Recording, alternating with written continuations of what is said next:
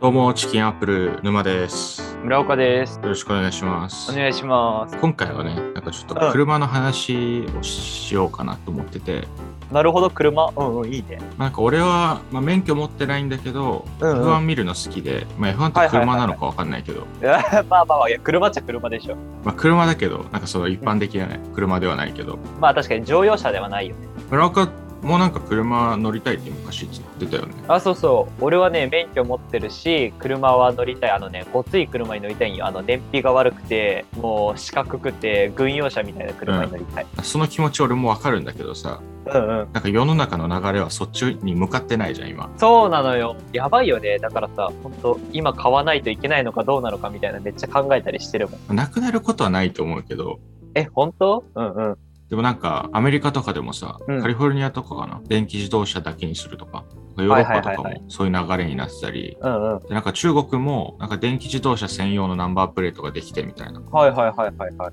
めちゃくちゃこう推進してるんだけどうんうん。電気自動車ってそんなにいいのって俺思うんだよねああ、なるほどね。いや、マジで、電気自動車、まあ、俺が思うにさ、まあ、電気自動車は確かにいいのかもしれないけど、結局さ、なんだろう、エネルギー効率の話だと俺は思うのよ。うんそのだから、電気を作るにも、まあ、結局さ、まあ、火力発電だったりさ、まあ、なんでもいいんやけど、まあ、そこの、だから、変換効率が、まあ、いいか悪いか。だから、車だったら、その、ガソリン入れて、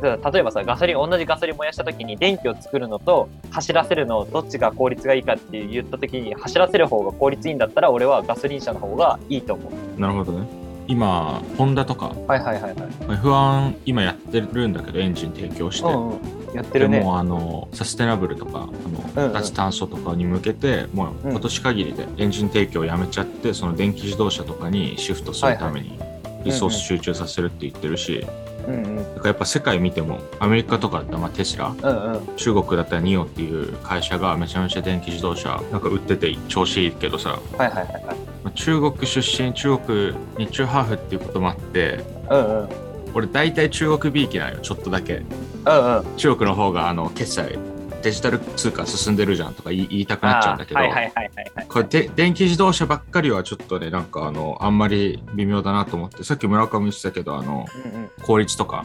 うんうん俺思うのは結局だって発電してんの化石燃料じゃんって思っちゃうんだよねいやそうなのよそこ変えないと電気自動車にしても意味ないじゃんだってけそれ電消費電力増えてってなっうんうんて結局その化石燃料の発電量が増えるとかそうねってなっちゃうんじゃないのと思うけどなんかあんまそういう話ってないの聞かなくねって思うんだよね。うん、いやそれこそさ、まあ、俺のもうかすかな記憶なんだけど中国とかアメリカって結構化石燃料の割合あの少なくはなくて多分多いどっちかといえば多い方だったと思うからそうだねなんか中国がゴリゴリ石炭で発電してるイメえージがある。そそうだよねいや俺らの情報が古い可能性はあるんだけど少なくいともやまあそうだね。そうそうあの5年前ぐらいかなチリで習った時は石炭発電が多いみたいなね話をやってたと思うんだけどさ、いやそうそういやなんかそれだったらねなんかもっと効率のいい発電所をこうね計画するとかねそっちの方にシフトどんどんしていかないといけないよなと思うなんかそこら辺結構なんか今後、いろんなね企業が直面する難しい問題なんだろうなと思うよね。うんまあなんか今の流れ的になんかちょっと流行りに乗っかっちゃってるような気はするだから誰もそのねだって何でもかんでもさ、うん SDGs とサステナブルって言っちまえば OK っていういやそうそうそうそうなんかあれなんかさいや確かに大切な考えではあるしさ、まあ、今後も重要視していくべきだとは思うんだけどなんかそれさえ言っときゃなんとかなるっしょ精神がちょっと気持ち悪いなって俺は思っちゃったりするんだよねたまに、うん確かに確かに。うんでもちょうどあの最近アップルの発表会あったけどはいはいあったねアップルもさめちゃめちゃ発表会でこうカーボンニュートラルをアピールしてるじゃん。うんうんしてるしてるしてるしてるなんかああいうガチで取り組んでるのアピールあんま日本の企業しないよね。ああそうね確かに俺があんま注目してないからかもわかんないけど。まあなんか日本はなんかその表立ってやるというよりはこうなんていうのかなこう密かにやってるのが美徳みたいなとこあったりするからなそういうのってあーまあ確かに。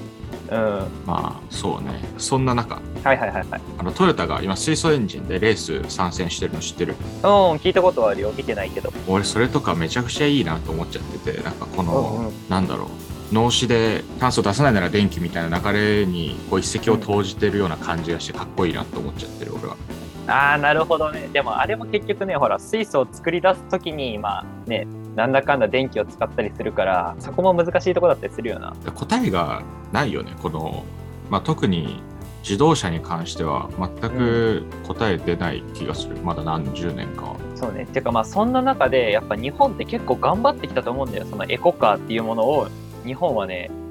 かなりやっぱ海外に比べて頑張ってたのにこのなんかなんていうの電気自動車一気に切り替わろうとしてるじゃんそうねいやもはや日本潰しと言っても過言ではないぐらいの勢いだよこれは本当にハイブリッドとか使えばいいのにね、